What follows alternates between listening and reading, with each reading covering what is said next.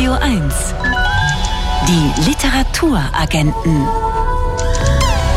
Mit Marie Kaiser und Thomas Böhm. Herzlich willkommen.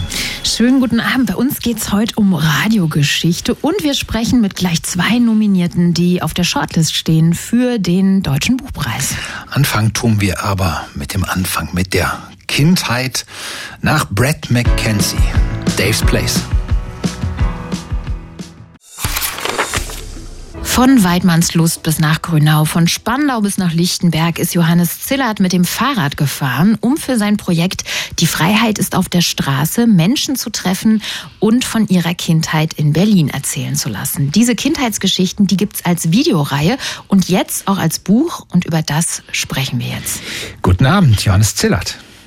Schönen guten Abend. Sie schildern am Beginn Ihres Buchs, dass es eine Nachbarin war, die Sie auf die Idee zu diesem Projekt gebracht hat. Die Nachbarin in der Bürgstraße hieß Frau Gasche und hat ungefragt ziemlich viel erzählt. Was war denn in den Erzählungen von Frau Gasche das, was Sie so fasziniert hat? Zuerst hat mich einfach die, die Dame in ihrer ganzen Persönlichkeit fasziniert. Die war unglaublich zäh und lebenslustig, obwohl sie eine ganz, ganz harte Biografie hatte ich mochte einfach, ja, die war einfach, äh, die hat sich nicht unterkriegen lassen. Die war sehr renitent auf eine, auf eine gute Weise.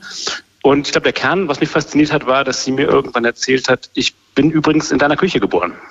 Hm.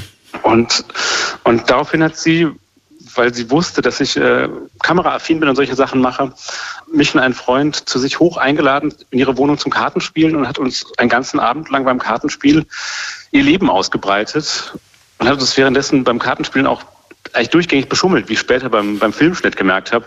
Das ist mir an dem Abend aber nicht aufgefallen. Also die Geschichten sind im wahrsten Sinne des Wortes zu Ihnen gekommen. Frau Gasche hat, so schreiben Sie, nicht nur ihr Leben, sondern auch ihren Sprachgebrauch bereichert. Johannes Zillert, mhm. Sie geben die Kindheitsgeschichten, die Ihnen erzählt wurden, quasi wörtlich wieder, so wie man halt im Alltag spricht. So fängt zum Beispiel eine Geschichte an. Ich heiße Heinrich Hartmut Hempel. Ich weiß auch nicht. Meine Eltern hatten einen Knall. Warum diese Treue zum mündlichen Erzählen? Weil ich finde, das macht ganz viel von, von, von dem Charme von, von diesen Geschichten aus, was ja eigentlich immer so eine Art Stehgreiferzählungen sind. Ich kannte die Leute alle vorher nicht.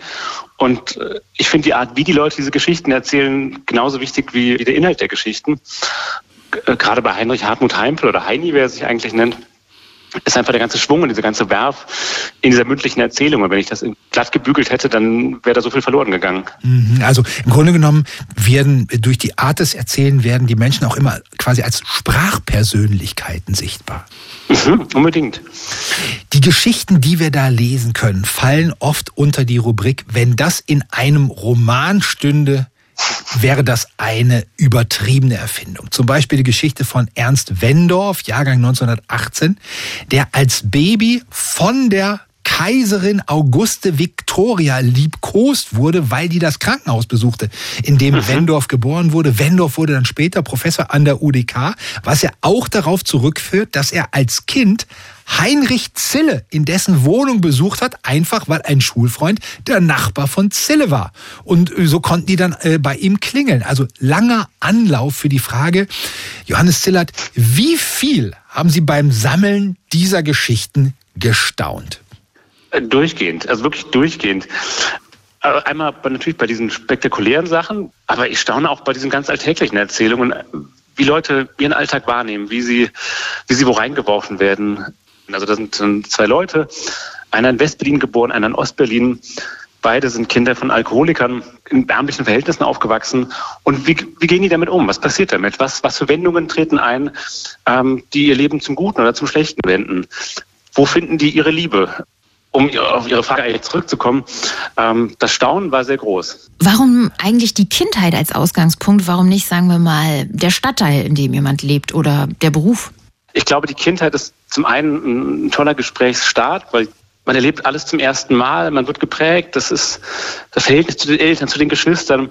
Ähm, das ist ja der Zement, der Baustein, auf dem alles aufbaut. Natürlich war irgendwo im Hinterkopf auch, auch Walter Benjamin mit der Berliner Kindheit um 1900, was ich als, als, als Buch oder als, als Erzählansatz immer faszinierend fand, dass wirklich so Mosaiksteine der Erinnerungen genommen werden und Und wie Kindheit interpretiert wurde, war auch von den Personen sehr verschieden. Es gab manche, die haben gesagt, meine Kindheit hat mit sieben aufgehört, bums. Da hört die Geschichte da auch auf. Andere haben ihr ganzes Leben darauf aufgebaut und haben gesagt, das war dann auch immer so ein bisschen diese Koketterie. Ich bin eigentlich immer noch in meiner Kindheit gefangen. Was mich immer wieder überrascht, ist, wie detailliert sich die Menschen auch an ihre Kindheit erinnern. Eine 104-jährige Frau erinnert sich zum Beispiel daran, dass sie einmal im Diktat 27 Fehler hatte. Was haben Sie denn beim Sammeln der Geschichten möglicherweise über das Phänomen Erinnerung gelernt, verstanden vielleicht auch?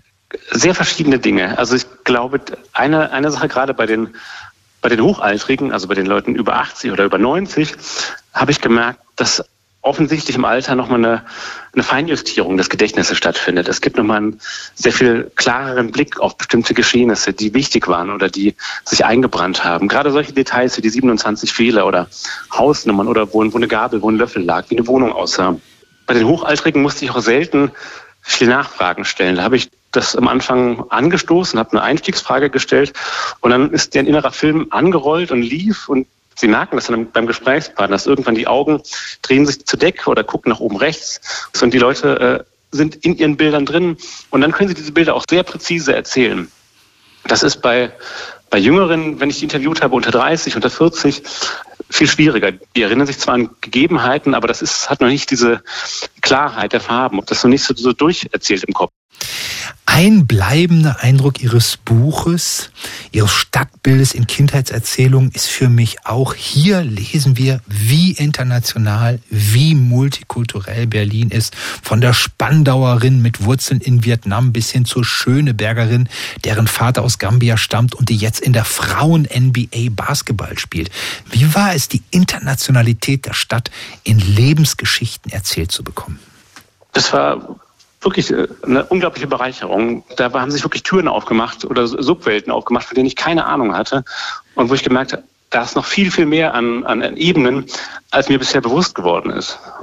Also zum Beispiel war mir vorher gar nicht klar, wie unglaublich reichhaltig und dicht die vietnamesische Community in Berlin ist und wie, dass die auch ihre eigene Wiedervereinigungsgeschichte erlebt haben 1990. Und diese Reichheit an Geschichten oder andersrum erzählt, ich selber komme aus einer akademischen Mittelschicht heraus, aus dem Ruhrgebiet.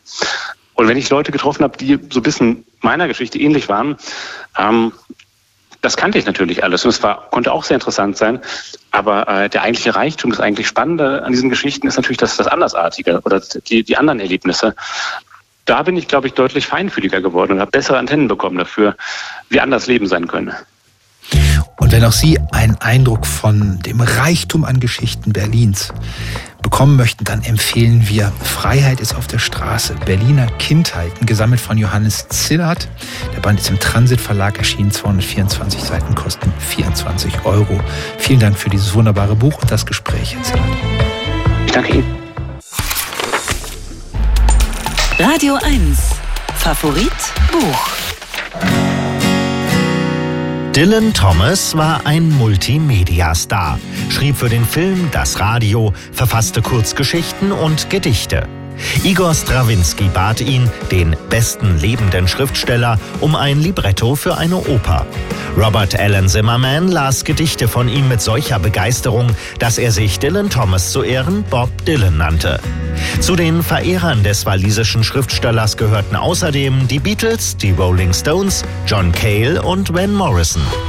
Dylan Thomas berühmtester Text ist das Hörspiel Under Milkwood, das in dieser Woche in einer neuen Übersetzung von Jan Wagner erschienen ist. Und mit dem sprechen wir jetzt. Guten Abend, Jan Wagner. Guten Abend. Jan Wagner, der erste Satz dieses Hörspiels lautet To begin at the beginning. Und da wollen wir doch jetzt auch mal anfangen. Erzählen Sie mal, wann und wo hatten Sie Ihre erste Begegnung mit Unter Milchwald von Dylan Thomas und was war der offensichtlich anhaltende Effekt? Ich habe Dylan Thomas kennengelernt, als ich äh, 15, 16 war und selber anfing zu schreiben und äh, war sofort begeistert von seinen Gedichten, äh, den berühmten äh, Kindheitsgedichten in Wales, Fernhill und so weiter. Aber ziemlich schnell habe ich auch unter dem Milchwald gelesen ähm, und, und gehört und äh, war berauscht. Also Dylan Thomas ist einer der ganz großen Sprachmagier äh, der englischen Poesiegeschichte. Manche sagen und nicht zu Unrecht, dass er seit Shakespeare eigentlich der Dichter war, der am gekonntesten mit der mit den Lauten, mit der mit der äh, mit dem Vokabular der englischen Sprache jongliert hat. Und er ist halt ein ungeheuer bildkräftiger Mann, ein spielfreudiger Dichter, der äh, ein Maximum an, an äh, Metaphern, an Klang in seine Gedichte und eben auch in den Milchwald äh, bringt. Sie schreiben selber im Nachwort, es gibt eine sehr gute deutsche Übersetzung von einem Lyrikerkollegen Erich Fried und auf der basiert die erste deutsche Hörspielfassung aus dem Jahr 1954. Was hat Sie dazu gebracht, jetzt doch eine neue Übersetzung in Angriff zu nehmen? Ähm, das war ein Vorschlag des Hansa Verlags, dass man doch zum 70. Geburtstag oder zum 70. Jubiläum des Hörspiels vielmehr äh, nochmal eine neue Übersetzung ähm, herausbringt. Äh, die, äh, also man, man wusste, es ist nicht, nicht unbekannt, dass ich Dylan Thomas sehr verehre. Ähm, ich habe auch schon über ihn, ihn geschrieben oder ein, ein, auch Reden über ihn gehalten und schwärme, wann immer ich kann von ihm und, und seinen Gedichten. Und deswegen die Frage, ob ich nicht Lust hätte, das neu zu übersetzen. Mir war klar natürlich, dass dieses diese großartige Fried-Übersetzung existiert. Die habe ich ja selber gelesen, als ich Teenager war. Und, und äh, es gibt selten den Fall, dass ähm, eine Übersetzung genauso zum Klassiker wird wie das Original. Also bei, bei den Schlegel-Teague-Shakespeare-Übersetzungen kennt man das, aber unter dem Milchwald von Erich Fried ist so eine Übersetzung, die selbst legendären Status mhm. bekommen hat, glaube ich. Und mhm. Das heißt, die Hemmungen waren groß, aber ähm, es war eine Freude, das äh, Stück nochmal zu übersetzen.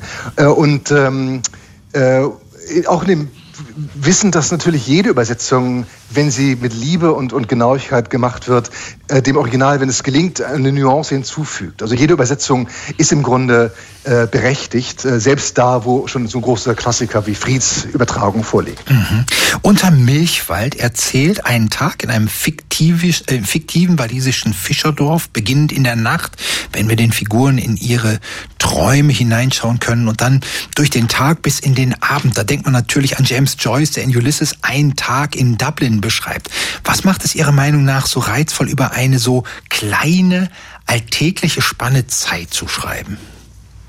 Ähm, es ist alles enthalten, was man braucht. Und äh, ähm, es sind die Träume enthalten, die Nachtgestalten, die Ängste, äh, die, das Begehren, aber genauso die tägliche Routine. Äh, und es ist ja so, dass ähm, ähm, ähm sich Dylan Thomas nicht auf, auf zwei, drei Figuren konzentriert, sondern es sind Dutzende ja. Figuren, denen man, denen man dort folgt. Es ist der blinde Kapitän Cat, der so eine Art Erzählstimme ist, der am Fenster sitzt und seine, seinen ertrunkenen Matrosen zuhört im Traum. Es ist der Schlachter Banen, der wahrscheinlich äh, Hund und Katze und Spitzmaus und Otter serviert. Ganz klar ist es aber nicht. Der Milchmann, äh, der Bäcker und so weiter und äh, der, der Hochwürden Eli Jenkins. Man folgt all diesen Leuten in ihre Träume das heißt, äh, auch wenn eine winzige Spanne Zeit nur ausgewählt ist, ist der Reichtum an, ja, an Menschlichkeit und an, an menschlichem, äh, menschlichen Schwächen, an menschlicher Schönheit ähm, äh, auch an Absurditäten enorm. Eine dieser Dutzenden Figuren ist auch ein Mann, der seine Frau mit Arsen im Tee vergiften will, was aber ja, alle im Dorf wissen, weil der Postbote erzählt, der Mann habe sich ein Buch über Giftmorde bestellt. Was ist Ihrer Meinung nach die Idee dieses Stücks, das den Menschen so tief in ihre Seele schaut? Die Idee des Stückes mhm. ist, ähm, ich glaube, erstmal äh, sozusagen ein Loblied auf Wales, Jetzt weiß ich nicht, ob ich noch verbunden bin. Ich höre Sie nicht. Sind Sie? Sind Sie? Ja, ah, ja. Ähm, ein, ein Loblied auf, auf äh, Wales und diese walisische Küste. Äh, es ist aber auch das, das allgemein Menschliche, das da gefeiert wird. Ähm, egal, ob es eben um äh, Schwächen bzw.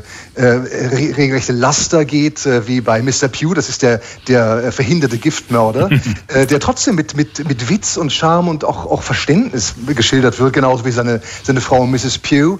Ähm, all, all diesen Leuten äh, begegnet das Stück mit, äh, ja, mit, mit Liebe kann man, glaube ich, sagen, und, und viel Verständnis für die Schwächen. Ob das die Trinker sind, die den Tag schon beginnen mit einem Starkbier und einem rohen Ei im Starkbier, oder eben der erwähnte Briefträger Willy Nilly, der tatsächlich weniger die Briefe austrägt, als den Leuten die Briefe vorliest oder ihnen sagt, was in den Briefen steht. Er und seine Frau dampfen die Briefe auf über dem Feuer, trinken Tee dabei und wissen alles über die, die geheimen Sehnsüchte dieser Leute. Es ist also eine Liebeserklärung an die menschlichen Schwächen und die menschlichen Größen, äh, und das alles wird verhandelt mit einer, mit einem Universum Universum von, von erstaunlichen Charakteren, die man nicht wieder vergisst. Der Milchwald ist äh, tatsächlich ein Gehölz oberhalb des Fischerdorfes. Insofern spielt sich das Geschehen des Stückes tatsächlich unter Milchwald ab. Wofür steht Ihrer Meinung nach dieser Milchwald denn noch, Jan Wagner? Das Wort Milchwald, darüber ist viel gerätselt worden, warum äh, das äh, der Milchwald heißt, äh, ob das mit dem mit dem Sternenlicht zu tun hat, das in den Wald fällt und so weiter.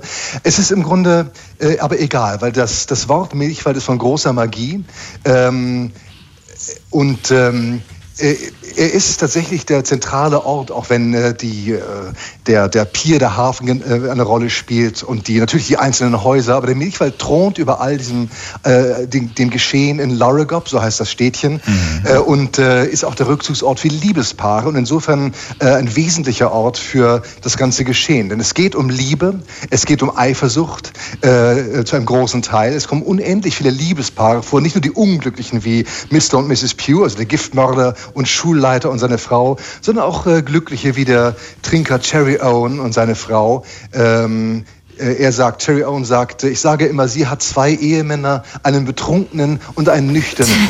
äh, und und äh, Mrs. Owen sagt, und sagt dann zu ihm, und äh, und bin ich nicht eine glückliche Frau, sagt sie, denn ich liebe sie beide.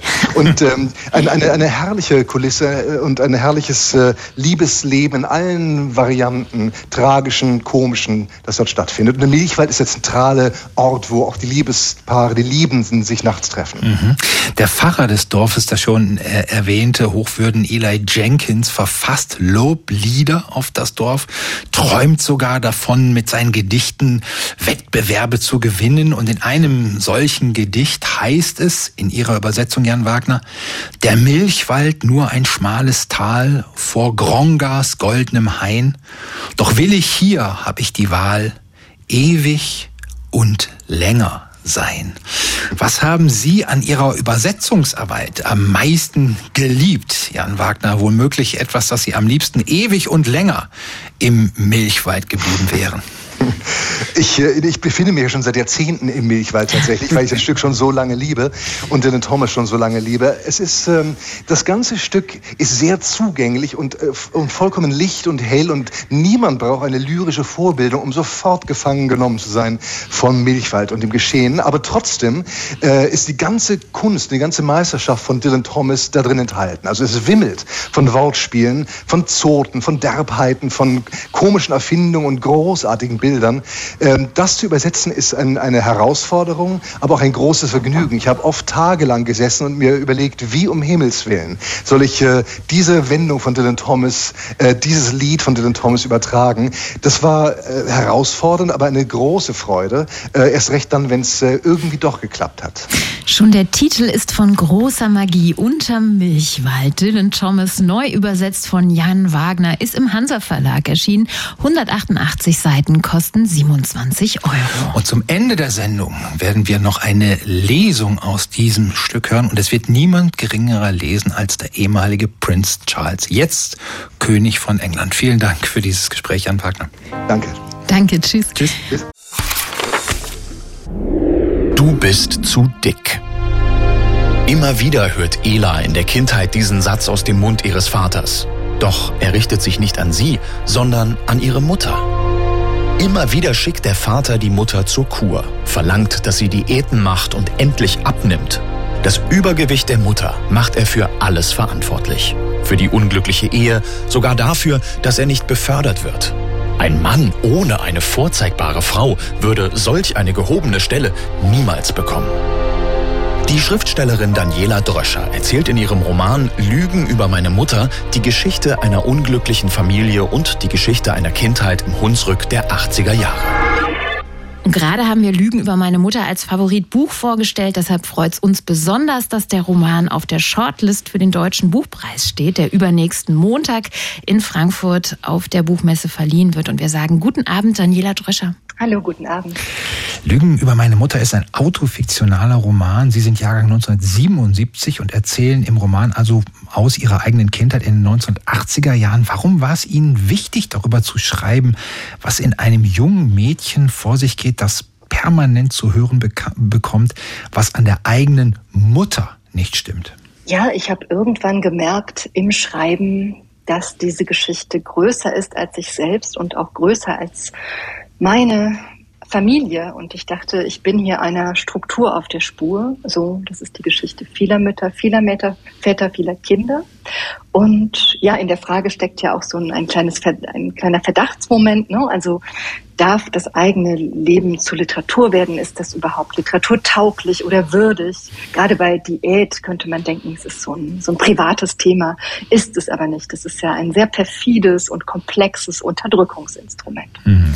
Sie erzählen aus vier Jahren der Kindheit Ihrer Ich-Erzählerin Ela. Das ist 1983 bis 86. Jedes Jahr bekommt ein eigenes Kapitel und zu Beginn wird diese Ela gerade sieben Jahre alt. Also ist noch relativ jung. Warum haben Sie sich für diese kindliche Perspektive auf die Mutter entschieden? Also ja, das kindliche Ich, ich empfand es als eine Haus Herausforderung, ein Kind zu schreiben, weil ein Kind bestimmte ja Restriktionen mitbringt. Ne? Es sieht vieles, es sieht, äh, versteht auch vieles, aber es versteht nicht alles und für ganz vieles, was es sieht und versteht, hat es noch gar keine Begriffe oder auch nur Worte. Und ich dachte, diese reduzierte Perspektive, die niemals unschuldig, aber auch nicht äh, altklug sein darf, die erfordert mir einen ästhetischen Balanceakt ab, dieser Herausforderung möchte ich mich stellen und sie erlaubt mir und uns einen Blick auf diesen Körper, der noch nicht überformt ist von gesellschaftlichen Normen, Erwartungen. So ein Kind ist ja sehr, sehr wachsam für Machtverhältnisse, ne? weil sie sich selbst oft als ohnmächtig empfinden. Sie sind ja abhängig von den Eltern, was die entscheiden, wie die etwas finden. Und ich glaube, man kann durch diesen kindlichen Blick sehr viel klarer sehen bisweilen. In den Augen von Ela ist ja auch mit der Mutter nicht nur alles vollkommen in Ordnung. Sie empfindet sie sogar, wie wahrscheinlich viele Kinder, einfach als außerordentlich schön. Unterbrochen wird diese kindliche Sichtweise im Roman auch immer wieder so von Passagen, in denen die erwachsene Tochter darüber nachdenkt, ist es richtig, dieses Buch zu schreiben? Und auch mit der schon älteren Mutter selbst darüber spricht. Und für mich ist das ein ganz wichtiger Teil dieses Romans. Wieso wollten Sie diese zweite Ebene in Ihrem Buch haben? Ja, in dieser zweiten Ebene, die Erwachsenenstimme, die verhandelt ja ähm, die Frage nach der Agenda. Ne? Also mit welchem Recht schreibe ich diese Geschichte, die ja auch die Geschichte eines anderen Körpers ist so und die auch die Schmerzen eines anderen verhandeln. Und ich musste mich da immer wieder versichern und ich wollte die LeserInnen an dieser Versicherung teilhaben lassen. So, das war mir wichtig, das sehr transparent zu handhaben.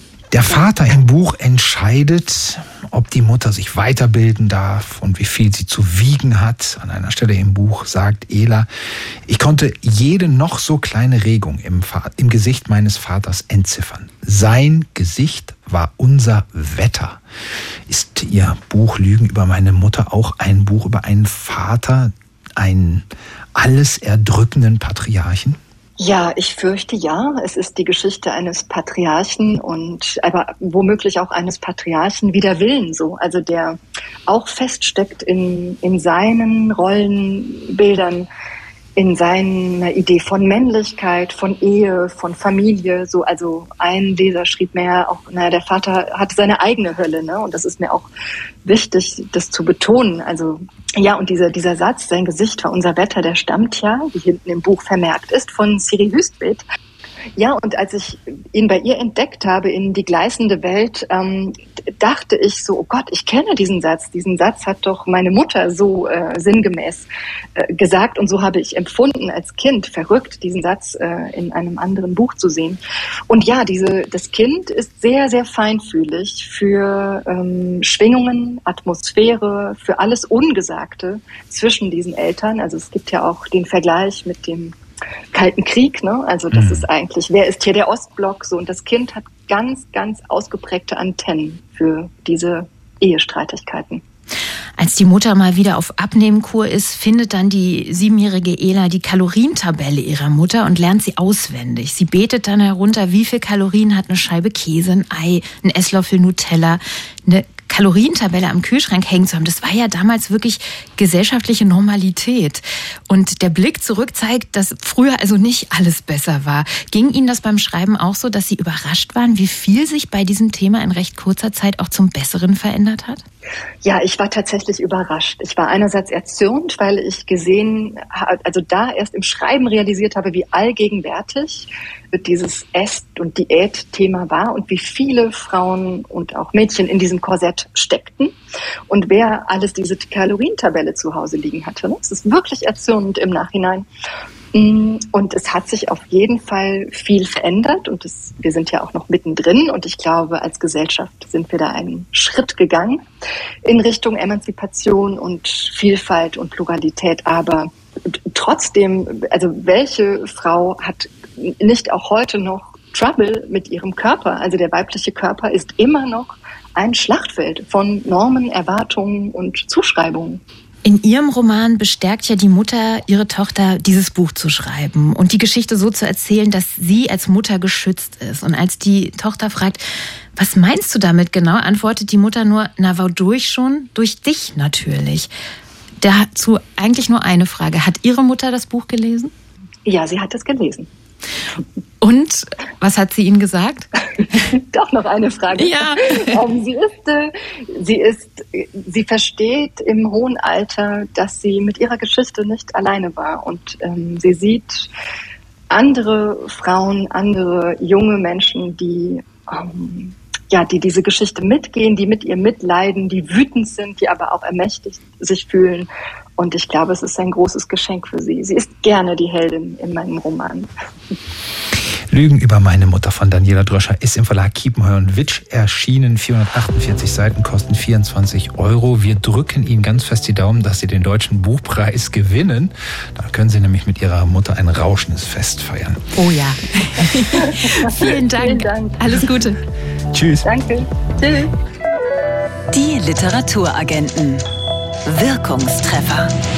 Ein Buch, das mich umgehauen hat. In dieser Rubrik fragen wir Literaturbegeisterte nach einer spontanen, aus der Tiefe eines Leselebens kommenden Buchempfehlung, ein Buch mit Langzeitwirkung. Heute ergab sich im Gespräch mit Daniela Dröscher quasi nebenbei ein Wirkungstreffer, noch dazu eine spontane Hommage an Annie Ernaux, die am Donnerstag als neue Literaturnobelpreisträgerin ausgerufen wurde. Wir haben das ausgeschnitten und jetzt hören Sie Daniela Dröscher. Ja, es gibt zwei lebende Autorinnen, die mich sehr geprägt haben. Das eine ist Yoko Tawada und das andere ist Annie Arnaud. Ähm, Annie Arnaud habe ich erst 2017 tatsächlich durch die Jahre entdeckt und wusste sofort, okay, ähm, hier passiert etwas ganz Großes, nicht nur mit mir als Leserin und als Mensch, sondern auch als Autorin. Und sie hat eigentlich diese soziologische Ader in mir freigelegt oder äh, mich auch ähm, ermutigt und es mir vorgemacht, wie, wie man sich selbst zum Gegenstand äh, einer soziologischen Analyse machen kann und dabei Literatur schreibt. Ne? Also mhm. Arnaud, äh, Annie Arnaud schreibt ja sehr bewusst in einer sehr reduzierten Sprache und diese Sprache ist eine Entscheidung. So sagt Daniela Dröscher über Annie Ernaux und sie empfiehlt ihre Bücher, unter anderem Die Jahre und alle Bücher von Annie Ernaux sind in der deutschen Übersetzung im Surkamp Verlag als Taschenbücher erschienen. Radio 1 Die Literaturagenten mit Marie Kaiser und Thomas Böhm. Ausgesprochen gelungen. Respekt, Mut zur Hässlichkeit. Mit diesen Worten kommentiert die Kunstlehrerin Frau Hügel ein Selbstporträt ihrer Schülerin Kirsten, die sofort aufsteht und mit vor die Augen geschlagenen Händen aus dem Klassenraum rennt. Zwei Mitschüler, die angetan sind von der talentierten und hübschen Kirsten, wollen sich an der Kunstlehrerin rächen und Kirsten zum Schein verschwinden lassen in einem Kunstversteck. Doch Kirsten verfolgt da schon ganz eigene Pläne. Spitzweg, so heißt dieser raffinierte Kunstroman, den Eckhard Nickel geschrieben hat und der es auf die Shortlist für den Deutschen Buchpreis geschafft hat. Und wir haben den Roman im Sommer schon als unseren Favoriten der Woche vorgestellt. Eine Woche bevor der Preis jetzt vergeben wird, sprechen wir mit dem Nominierten, mit Eckhard Nickel über Spitzweg. Schönen guten Abend. Ja, einen schönen guten Abend nach Berlin. Eckart Nickel, Sie haben Kunstgeschichte und Literatur studiert und beide Leidenschaften gehen in Ihrem Roman Spitzweg eine innige Verbindung ein. Der Roman erlaubt es uns wirklich in Gemälde einzutauchen, uns in ihnen zu bewegen wie Spaziergänger. War diese innige Verquickung von Literatur und Kunst genau das, was Sie sich mit diesem Roman vorgenommen haben? Ja, es war eigentlich das, wonach ich immer gesucht habe äh, und natürlich auch in meinem Studium immer gesucht habe und es auch hier und da gefunden habe. Und äh, aber da blieb sozusagen immer noch diese, diese eine große Sehnsucht danach, es einmal auch in Worte zu fassen. Schon auf dem Cover ist ein Gemälde zu sehen des Malers der Spätromantik und des Biedermeiers Karl Spitzweg, der Hagestolz. Hatten Sie für Spitzweg schon als Student eine Vorliebe und warum ausgerechnet vielleicht für ihn? Ja, also äh, ich habe äh, anlässlich der Recherchen für den Roman äh, auch viel in meinen damaligen Tagebüchern und äh, Notizbüchern gelesen, also auch die, die ich als Schüler, als Oberstufenschüler äh, geführt habe und habe dort tatsächlich äh, die erste Erwähnung des Wortes Spitzweg gefunden, äh, und zwar nachdem unsere Kunstlehrerin die Themen für das nächste Halbjahr angekündigt hat. Und da bemerke ich einmal äh, Picasso, schade, dafür Spitzweg. ja, das Besondere an Spitzweg ist ja, äh, dass, dass, dass er nicht so offensichtlich ist, obwohl er offensichtlich scheint. Das heißt also, man meint immer schon Spitzweg zu kennen, wenn man die berühmten Gemälde von Spitzweg vor Augen hat, sei es jetzt der, der arme Poet oder auch der Bücherwurm. Aber Spitzweg hat halt äh, eine, eine eine, eine Einladung zur doppelten und tieferen Lesart, indem man sozusagen in die Tiefe geht der Bilder und dann hinter diese scheinbar bekannte Oberfläche. Und da kann man ganz viele tolle Sachen entdecken, die es vielleicht bei anderen Malern inzwischen nicht mehr zu entdecken gibt, weil sie einfach zu ausgeforscht sind. Mhm. In Spitzweg lernen wir zwei Schüler und eine Schülerin kurz vorm Abi kennen, die alle auf ihre Weise hochbegabt sind und auch etwas wunderlich. Der namenlose Erzähler kennt sich mit Literatur aus, sein Mitschüler Karl ist Kunstexperte und Kirsten eben die begabte Künstlerin. Würden Sie sagen, Spitzweg ist in gewisser Weise auch ein Jugendroman? Ja, unbedingt. Also es geht wirklich äh, genau um diese, diese Zeit, in der sich die, äh, die Protagonisten dieses Romans alle bewegen und in, in die, vor allem um die Phase des Lebens, in der sie sich befinden. Weil ähm, darum geht es ja äh, von Anfang an um diese Sensibilität, die ja, die eigentlich dieses besondere Alter um die 17 Jahre herum mhm. äh, mit sich bringt, nämlich dass man wirklich so aufnahmebereit ist äh, dafür, für, für alles, was einem die Kunst erzählen kann und vor allen Dingen auch diese, dieses Verlangen danach, die existenziellen Fragen äh, des Lebens auszuloten und das mit Hilfe von Kunst. Das ist, äh, glaube ich, schon etwas, was den Roman ganz äh, zentral zu eigen ist. Der Roman lässt sich ja nur schwer einer Zeit zuordnen. Also die Jugendlichen, die tragen schon relativ altmodische Klamotten, keine Sneaker, haben keine Smartphones und interessieren sich vor allem für die Kunst der Vergangenheit, sagen Sätze, die vielleicht im Biedermeier angesagt waren, wie ich frequentiere Milch. Dann hören sie aber Musik von einer Popband namens Vampirwochenende, die uns hier bei Radio 1 doch sehr bekannt vorkommt. Wieso haben sie sich dafür entschieden, so vage zu bleiben, wenn es um die Zeit geht, in der der Roman spielt? Ja, das hat etwas mit der gedehnten oder der ausdehnenden Zeit zu tun, die, die, äh, die einen erfasst, wenn man sich sozusagen mit der Kunst befasst. Und mhm.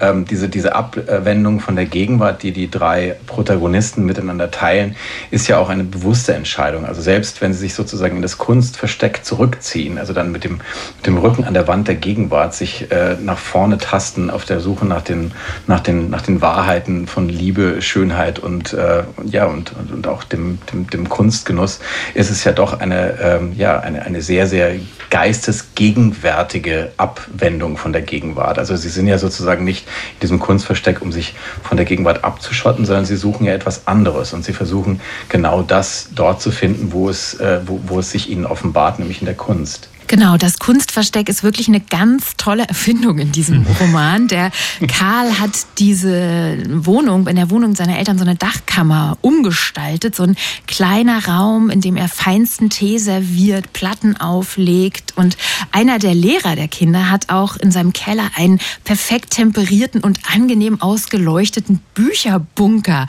Und ich habe beim Lesen gedacht, was für tolle Orte und mich gefragt, hat wohl, hat wohl Eckhard Nickel selbst auch so einen Rückzugsraum für sich eingerichtet? Ja, ich wünschte natürlich, ich könnte jetzt sagen, dass ich sozusagen im Besitz des, des großartigen Verstecks von Phantomias, welcher eine, so, eine, eine Superman-Figur von Donald Duck ist, mhm. äh, oder in, den, in, dem, in, dem, in dem Kuckuckshäuschen von Daniel Düsentrieb, oder er wird etwa in der versteckten, äh, in der, in der versteckten Gimmick-Kammer, die James Bond immer besucht, wenn es um einen neuen, wenn es um einen neuen Auftrag geht. Aber ich, äh, ich fürchte, das sind dann doch alles Orte der Fantasie, die dadurch entstanden sind, dass man sich natürlich nichts mehr wünscht, als in solchen Orten äh, existieren zu dürfen. Also ich muss sagen, mir ging es beim Lesen so, ich habe Ihren Roman selbst als so ein Kunstversteck empfunden. Ah, das ist natürlich die schönste Lesart. Das, wenn, ich, wenn mir das gelungen sein sollte, macht mich das sehr, sehr glücklich, weil das ist natürlich das, was man sich wünscht, dass, dass, dass das, was, was man beschreibt, dass das äh, zu dem wird, was, was das Ziel der Beschreibung war. Also so eine Art doppelte Spiegelung. Dann wünschen wir Ihnen von Herzen, dass Sie den Deutschen Buchpreis gewinnen und dann mit dem Preisgeld und den allen verkauften Büchern dann genug Geld haben, um sich unterhalb Ihres Hauses so eine Phantomias-Höhle einzurichten. Und wir würden dann, dann, gern eingeladen werden. Ja, ganz, Aber das ist doch geheim. Das ist, das ist hiermit versprochen. und wenn Sie, verehrte Hörerinnen und Hörer, dazu beitragen wollen, dann kaufen Sie den Roman Spitzweg von Eckhard Nickel, der ist im Piper Verlag erschienen. 256 Seiten kosten 22 Euro. Vielen Dank für Ihre Einladung in die Parallel. Selbstverständlich, die ist auch ganz ehrlich gemeint. Ich werde sie auch nicht mehr zurücknehmen. Das weil das gut. ist auch was, worauf es in diesem Roman ankommt, nämlich um die Aufrichtigkeit. Mhm. Vielen Dank. Gut, danke schön. Tschüss. Schönen Tag noch. Tschüss. Tschüss. Radio 1. Die Literaturagenten. Autoren sind auch nur Leser. Man kann Müttern nicht trauen. Das ist der Titel eines Romans, den die Publizistin Andrea Rödig über ihre eigene Mutter geschrieben hat. Lilo ist eine schöne Frau, die im Jahr 1938, also im Krieg geboren wurde, die es schaffte aufzusteigen, zu heiraten, Modeverkäuferin wurde und dann Chefin einer Düsseldorfer Metzgerei. Zwei Kinder hat sie auch bekommen, Andrea Rödig und ihren Bruder. Doch die Aufstiegsgeschichte wird zu einer Abstiegsgeschichte. Die Mutter wird alkoholabhängig, nimmt Tabletten, wird arbeitslos und verlässt dann die Familie. Erst nach dem Tod ihrer Mutter konnte Andrea Rödig diesen autofiktionalen Roman über ihre Mutter schreiben. Und Thorsten Nagelschmidt stellt man kann Müttern nicht trauen. Jetzt vor. Hallo und schön, dass du in die Riege unserer lesenden Autoren stößt. Herzlich willkommen, Thorsten Nagelschmidt. Ja, hallo, danke für die Einladung. Hallo.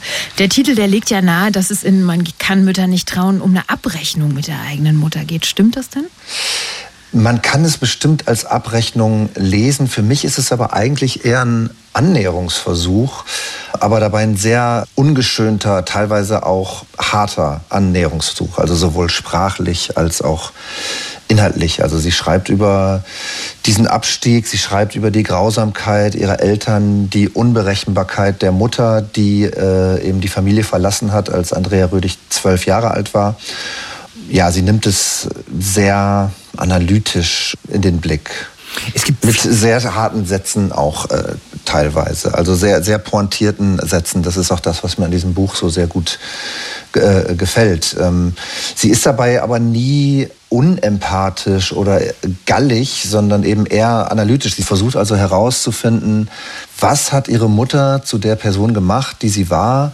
Und da geht es eben ganz viel auch um die soziale Herkunft, um, um Klassenfragen, um Milieu, also in diesem Fall um ein äh, katholisches Milieu im, im Düsseldorf der Nachkriegszeit, der, der 60er, 70er. Ich finde, das macht sie auf eine sehr gute und äh, beeindruckende Art und Weise.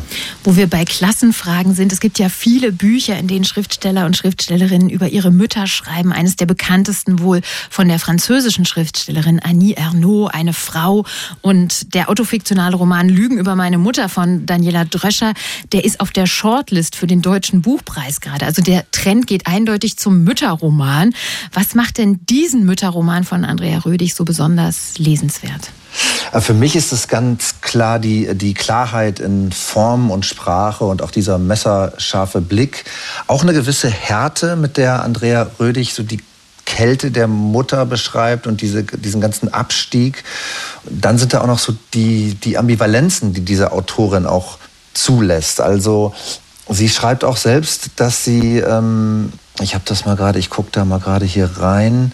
Also sie schreibt am Ende des Buches, dieses Buch ist ein Abschied, eine Umarmung, ein Loslassen, etwas ist befreit, auch wenn Lilo weiterhin ein Rätsel bleibt. Also sie versucht, das Leben und die Beweggründe ihrer Mutter zu rekonstruieren und nimmt dabei eben auch in Kauf, dass ihr das nicht vollumfänglich gelingen kann. Und das fand ich sehr beeindruckend. Ähm, Daniela Dröschers Roman zum Beispiel habe ich auch sehr gerne gelesen und ich hoffe auch, dass sie äh, den Buchpreis dafür gewinnt. Aber es ist ein ganz anderes Buch, das auch von einer ganz anderen Frau erzählt und auch auf eine ganz andere Art und Weise. Also Daniela Dröscher erzählt ja eben von einer Mutter, die sich aufopfert für die Familie und für die Kinder. Und hier bei Andrea Rödig haben wir eine Mutter, die die Familie verlässt, was ja äh, ein Skandal ist sozusagen. Mehrere Umstand, Jahre lässt sie die Familie richtig alleine, oder? Genau, sie ist irgendwie, Andrea Rödig ist zwölf, da ist die Mutter irgendwie für drei Jahre verschwunden und auch später äh, zieht sie dann nach Süddeutschland. Ähm, da gibt es dann gelegentliche Besuche, aber es bleibt bleibt immer so eine Distanz da, irgendwie eine Kälte. Die Mutter kann irgendwie keine Intimität äh, ertragen oder zulassen. Und ähm, ja, dass, dass es überhaupt um eine Mutter geht, die die Familie verlässt, das ist ja ein Umstand, den äh, kennt man ja sonst nur von Vätern. Mhm. Ähm, also das ist schon mal was Besonderes. Aber ansonsten finde ich es auf jeden Fall auch interessant und auffällig, wie viele Autorinnen auch überwiegend in Deutschland zuletzt anhand ihrer, nicht nur über ihre Mütter, aber anhand ihrer Familie über, über soziale Herkunft schreiben, ob jetzt so literarisch oder autofiktional. Ich denke da an Natascha Wodin, Olivia Wenzel, Anna Meyer, Monika Helfer aus Österreich mhm. oder auch eben Daniela Dröscher. Also das ist schon, ähm, ist mir auch aufgefallen. Mhm. Du hast ja erzählt, das Buch ist ähm, ein Versuch der Mutter, sich wieder anzunähern. Wo würdest du sagen, gelingt das am besten, diese Distanz, diese Kälte zu überwinden? Ja, ich weiß, ich glaube, ich finde es eigentlich beeindruckend, dass sie die gar nicht immer überwinden möchte. Also, oder beziehungsweise, dass sie es, dass sie es akzeptiert, dass sie teilweise nicht zu überwinden ist und diese Ambiguität eben auch ähm, darstellt und abbildet. Also Sie wertet, Andrea Rödig wertet alte Tagebücher aus, also sowohl ihre eigenen als auch die der Mutter ähm, teils in Geheimschrift geschriebene Briefe und Gedichte, Fotoalben, Fotos, die teilweise nachträglich von der Mutter mit irgendwie zynischen Kommentaren versehen wurden. Dazu sind natürlich ihre eigenen Erinnerungen da und dann fängt sie eben auch an zu recherchieren, sucht ihre Mutter auf, führt Gespräche und ähm, sie macht das eben auf eine sehr analytische Art und Weise und in einer analytischen Sprache, die dann dadurch, dass sie nicht so romantisierend mhm. oder so ist, genau den gegenteiligen Effekt hat, dass einen das einfach beim Lesen extrem stark mitnimmt, weil sie eben den Blick auch auf die Abgründe und die mhm. Traumatisierung richtet, ohne diese aber jetzt irgendwie zu romantisieren oder in so ein billiges ähm, Psychologisieren oder Küchenpsychologie mhm. zu verfallen. Und ich finde, genau darin zeigt sie eben auch den Respekt gegenüber der Mutter, weil sie die nicht einfach nur zu einem Opfer macht, sondern sie ernst nimmt. Mhm. Zum Schluss brauchen wir wie immer noch dein analytisches Kurzurteil für den Buchaufkleber. Ja, das ist eine, ich würde sagen, es ist eine illusionslose Annäherung an die eigene Mutter, in der wie nebenbei auch noch die alte Bundesrepublik der Nachkriegszeit erzählt wird. Sagt Thorsten Nagelschmidt über Man kann Müttern nicht trauen von Andrea Rödig. Das Buch ist bei DTV erschienen, hat 240 Seiten, kostet 28 Euro und wir danken für diesen Tipp Thorsten Nagelschmidt. Dankeschön. Bis bald. Tschüss. Danke. Tschüss. Bis bald. Als Gegengewicht zu den beiden Mütterromanen in dieser Sendung hast du Marie jetzt einen Roman mitgebracht mit dem schönen Titel Der Hausmann mhm. und der spielt in Neukölln und zwar in einem einzigen Haus da, einem Mietshaus, ziemlich runtergekommen, in dem ganz unterschiedliche Menschen zusammen wohnen. Geschrieben hat den Roman die in St. Petersburg geborene Schriftstellerin Vlada Kolossova, die mit zwölf Jahren mit ihrer Familie nach Deutschland gezogen ist, mittlerweile mit einer eigenen Familie im Weserkiez wohnt. Ähm, du hast dich mit ihr getroffen, wir werden gleich Interviewauszüge hören, aber sag erstmal, Neukölln ist ja nicht gerade klein. Mhm. Wo genau spielt der Roman? Also überhaupt nicht im Hipster-Neukölln, das viele vielleicht jetzt im Kopf haben. Also nicht im Weserkiez oder im Schillerkiez, sondern im Neukölln außerhalb des S-Bahn-Rings. In einem runtergekommenen Altbau an einer Stelle im Roman wird beschrieben, was da immer wieder so im Hausflur rumsteht. Ein Röhrenfernseher mit einem Einschussloch in der Mitte, eine mhm. Beinprothese, ein Weihnachtsbaum im August. Und ich dachte sofort, in dem Haus war ich auch schon mal. Und vier der Bewohner und Bewohnerinnen dieses Hauses lernen wir eben im Roman besser kennen. Und was sind das für Hausbewohner und wer ist der Hausmann? Also der Hausmann, das ist tatsächlich der Ich-Erzähler des Romans. Tim, Ende 20, hat immer noch keinen richtigen Job, zeichnet einer Graphic Novel über Klimawandel und verbringt sehr viel Zeit damit, die Wohnung zu putzen, während seine Freundin Thea dafür zuständig ist, für Chaos zu sorgen und man muss es auch sagen, das Geld zu verdienen. Sie macht Social Media für veganes Hundefutter. Der Job wird an einer Stelle als Dogfluencerin beschrieben und Tim Tim und Thea, die sind eben gerade frisch eingezogen in dieses Haus, weil sie sich die Miete am schicken Maybachufer im bis in die letzte Mauerspalte durchgentrifizierten Kreuzköln eben nicht mehr leisten können. Und ich habe Vlada Kolosova gefragt, ob sie so ein Paar kennt, wo das so umgekehrt ist und er der Hausmann ist. Ich kenne natürlich sehr viele Paare, wo das immer ein ständiges Tauziehen ist. Wer macht was, wer macht mehr. Ein Paar, wo das so komplett umgedreht ist, kenne ich, um ehrlich zu sein, aber auch nicht. Es war ein Gedankenexperiment, weil es mich natürlich auch interessieren würde, wie es andersrum wäre. Und dieses Paar Tim und Thea, die sind schon im Zentrum des Romans. Es gibt aber auch andere wichtige Figuren. Ein junger Mann, Maxim aus der Ukraine, der geflüchtet ist, der wohnt im Haus. Eine ältere Dame, Dagmar, die 80 Jahre alt ist und dort ganz alleine lebt, mit Altersarmut zu kämpfen hat. Und mhm. Figuren wie diese treffen wir, das ist mir dann ganz doll aufgefallen, eigentlich eher selten an in der zeitgenössischen Literatur, die von Menschen Mitte 30 geschrieben wird. Und Vlada Kolosova meinte, sie selbst habe sich immer nach einer älteren älteren Freundin gesehnt und beschreibt diese Dagmar so. Ich würde sagen, sie hat so ihr Leben lang so ihre Pflicht getan, ein Kind großgezogen, gearbeitet, Steuern bezahlt und jetzt, wo sie am Lebensabend so mit Altersarmut zu kämpfen hat und ihr Sohn jetzt auch nicht so regelmäßig vorbeikommt, hat sie das Gefühl, die Welt schuldet ihr so ein bisschen was. Und diese Dagmar schreibt mit 80 noch einen Blog mit Spartipps und Tricks. Und diese Teile des Romans sind wirklich sehr unterhaltsam, wenn auch traurig, weil sie natürlich voller Einsamkeit sind.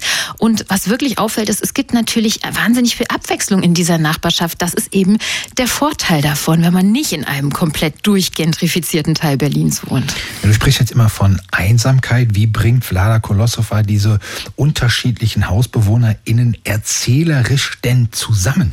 Auch auf sehr abwechslungsreiche Weise. Also das Außergewöhnliche an diesem Roman ist, dass es eigentlich fünf Bücher in einem sind. Also der Hausmann Tim ist der klassische Ich-Erzähler, aber es gibt auch ganze Abschnitte mit Chats zum Beispiel, die im Buch abgedruckt sind zwischen Thea und ihrer Kollegin. Dann eben Dagmars Blog wird abgedruckt oder ein Deutschübungsheft und sogar eine Graphic Novel über Klimawandel, die nämlich an der der Tim gerade zeichnet. Also der Hausmann ist so eine Art 5 in 1 Neukölln Überraschungsei-Roman, der wirklich mit verschiedenen literarischen Formen spielt und es irgendwie trotzdem schafft, so eine schlüssige, zusammenhängende Geschichte zusammenzupuzzeln. Ein im besten Sinne experimenteller Hybridroman. Mhm. Ist das eine Spielerei, so wie du das beschreibst, fünf in eins? Oder geht's Vlada Kolosova noch um was anderes dabei? Doch, doch. Also es geht ihr um was anderes. Es geht schon auch um soziale Realitäten, die sie da reflektieren will. Der Hausmann ist auf spielerische Weise sehr gesellschaftskritisch. Auch so Themen wie Gentrifizierung und Verdrängung werden behandelt. Aber auch das Thema Neokapitalismus und Ausbeutung. Und spannend ist es eben auch zu sehen, wie Hausmann Tim um so ein bisschen Anerkennung kämpft für seinen permanenten Putzjob. Aber seine Freundin eben auch fast zusammenbricht unter der Last ihres Jobs, der bald ihr ganzes Leben vereinnahmt, auch wenn er sich so lustig anhört, Dogfluencerin. Und ich habe Vlada Kolosova gefragt, ob der Hausmann auch ein klein wenig als kapitalismuskritisches Manifest gedacht war. Wow, das hört sich an, als sei ich so eine Aktivistin, die so eine Agenda hätte und hätte ihren Roman so dahin gebügelt. Ich glaube, so würde ich das jetzt nicht ganz sehen. Aber ja klar, also ich meine, viele in meinem Umfeld kennen diese äh, Jobs mit dem gratis Obst und dem gratis Mate-Tee im Kühlschrank, an denen man dann doch irgendwie ein bisschen zugrunde geht. Und eins sei noch ergänzt, der Hausmann ist auch ein Roman, der uns unsere eigenen Vorurteile vor Augen führt, die wir vielleicht auch unseren Nachbarn gegenüber haben. Wenn es zum Beispiel im Roman um die Frage geht, wer im Haus dealt ja eigentlich mit Drogen? Egal für wie aufgeklärt und offen wir uns halten, da merkt man dann schon die eigenen Vorurteile. Ich will nicht zu viel verraten, aber so viel sei gesagt, nichts ist so, wie es scheint in diesem wunderbaren Neukölln-Roman. Von Vlada Kolossova. Der Hausmann heißt er, ist im Leikam Verlag erschienen, versehen mit Illustration von Raoul Soria, 320 Seiten, kosten 24,50 Euro.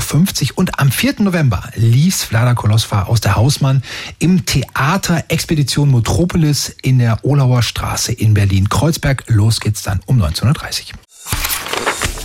Unser Favorit in dieser Woche ist ja Jan Wagner mit seiner Neuübersetzung von Untermilchwald von Dylan Thomas und zu den vielen, vielen namhaften Fans des walisischen Dichters gehört auch der neue englische König. 2013, als er noch firmierte als Prince Charles, da hat er für die BBC unter Milchwald eingelesen. Sensationell. Mhm. Und bevor wir einen Auszug daraus hören, nochmal der Hinweis auf den kommenden Sonntag. Da wird es auch royal mit Karen Duves Roman Sissi. Wir übertragen die Lesung live aus dem Haus des Rundfunks. Sie können aber auch vor Ort mit dabei sein bei dieser literarischen Audienz bei Kaiserin Elisabeth von Österreich. Karten gibt es noch an allen Vorverkaufsstellen. Jetzt aber Prinz Charles. Er liest die Stelle aus unterm Milchwald als die Nacht vorbei ist, der blinde Captain Cat läutet mit der, wie Jan Wagner so schön übersetzt hat, raus aus den Federn Glocke. Und unter den Aufwachenden ist auch Lily Smith, die die ganze Nacht davon geträumt hat, Zitat, unverfroren im Milchwald herumgealbert zu haben, und zwar mit Angehörigen der königlichen Familie. Und wer könnte das besser lesen als Prince Charles? Und mit dem sagen wir Tschüss, bis zur nächsten Woche. Viel Spaß im Milchwald. Time passes. Listen. Time passes. An owl flies home past Bethesda to a chapel in an oak, and the dawn inches up. Who pulls the town hall bell rope but blind Captain Cat? One by one, the sleepers are wrung out of sleep this one morning as every morning. And soon you shall see the chimney's slow upflying snow as Captain Cat, in sailor's cap and sea boots, announces today with his loud get out of bed bell. Now, woken at last by the out of bed sleepy head, Polly put the kettle on town hall bell. Lily Smalls, Mrs. Bynan's treasure, comes downstairs from a dream of royalty who all night long went larking with her full of sauce in the milkwood dark, and puts the kettle on the primus ring in Mrs. Bynan's kitchen, and looks at herself in Mr. Bynan's shaving glass over the sink and sees. Oh, there's a face. Where you get that hair from? Got it from an old tomcat. Give it back then, love. oh, there's a perm. Where you get that nose from, Lily? Got it from my father, silly. You've got it on upside down. Oh, there's a conk. Look at your complexion. Oh, no, you look. Needs a bit of makeup. Needs a veil. Oh, there's glamour. Where you get that smile, Lily? Never you mind, girl. Nobody loves you. That's what you think. Who is it loves you? Shan't tell. Come on, Lily. Cross your heart then. Cross my heart. And very softly, her lips almost touching her reflection, she breathes the name and clouds the shaving glass. Perfect. Thank you. Are you available next week? I've done it before, yes. Radio 1. Die Literaturagenten. Mit Marie Kaiser und Thomas Böhm.